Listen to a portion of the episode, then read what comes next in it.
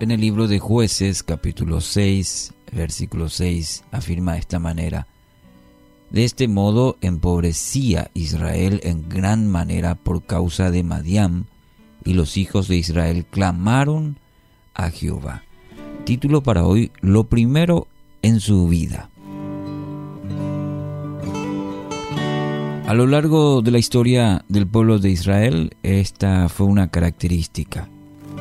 Dejar de lado a Dios, darle la espalda al Dios vivo en el pasaje de hoy y si leemos el contexto y resumimos en este versículo 6 encontramos que encierra esta característica que se repite varias veces en el Antiguo Testamento. Una vez más Israel tuvo que tocar fondo para volverse a Dios, para mirar su condición y pedir, la misericordia de, de Dios. A veces me, pregunto cuánto dolor se hubiesen evitado si tomaran en cuenta las palabras de Dios, si hubiesen sido obedientes a cada una de ellas y específicamente como en este caso y en tantas otras de su historia en cuanto a la idolatría, que fue una constante en el pueblo de Israel. Darle la espalda a Dios para servir a otros dioses cuando observamos el pasaje, Dios le responde en el versículo 6, le responde al pueblo, yo soy el Señor tu Dios, no debes rendir culto a los dioses de los amorreos en cuya tierra ahora vives, pero no me hiciste caso. es, la respuesta de Dios a esta condición del pueblo. Amigos, tocar fondo. Se usa esa expresión, mira, toqué fondo. Cuando, cuando ya no hay alternativa, cuando ya se usaron todos los recursos. Tocar fondo no debe ser nuestro último recurso para buscarle a Dios. Así como en tiempos de Israel, el pecado de la idolatría también sigue tan presente. Idolatría simplemente es el amor o profunda admiración a alguien o a alguna cosa. Y dígame si en estos tiempos el ser humano tiene una lista que puede ser larga de personas o cosas que ganan nuestra admiración y por ende ocupa lugar importante, predominante, que le debe pertenecer a Dios.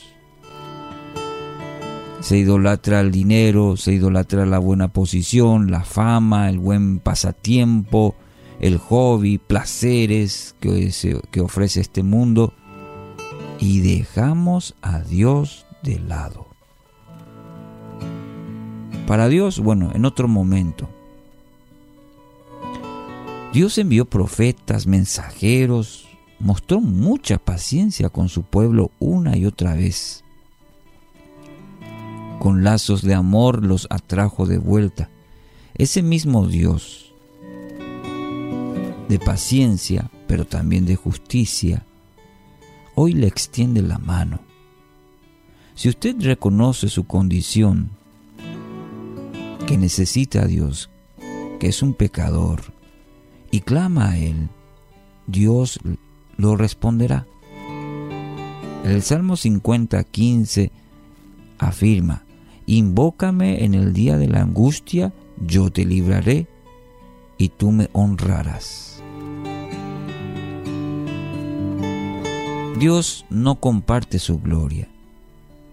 Su parte o nuestra parte como creación es colocarle al Creador, a Dios, como centro de nuestra vida, centro de nuestra vida. ¿Escuchó? El centro de nuestra vida debe ser Dios.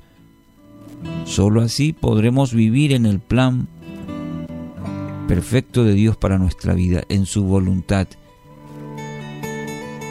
Y es, eso es algo maravilloso, poder vivir en el propósito de Dios en nuestro propósito o como se dice a nuestra manera,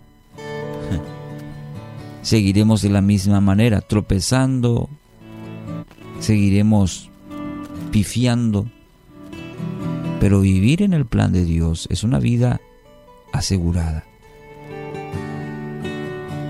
en su voluntad. Así que hoy quiero animarle a quitar de su vida todas aquellas cosas que ocupan el lugar que le pertenece a Dios. Y usted sabe, es el espíritu que le quebranta y le anima y le ayuda esta, esta jornada, esta mañana, a quitar de su vida aquellas cosas que ocupan el lugar que le pertenece. Puede ser que usted sea un, un buen trabajador, pero también ello le está quitando el lugar que a Dios le pertenece. Él pagó un precio muy alto para ser el Señor en su vida. Así que ahora depende de usted que Dios sea el todo en su vida.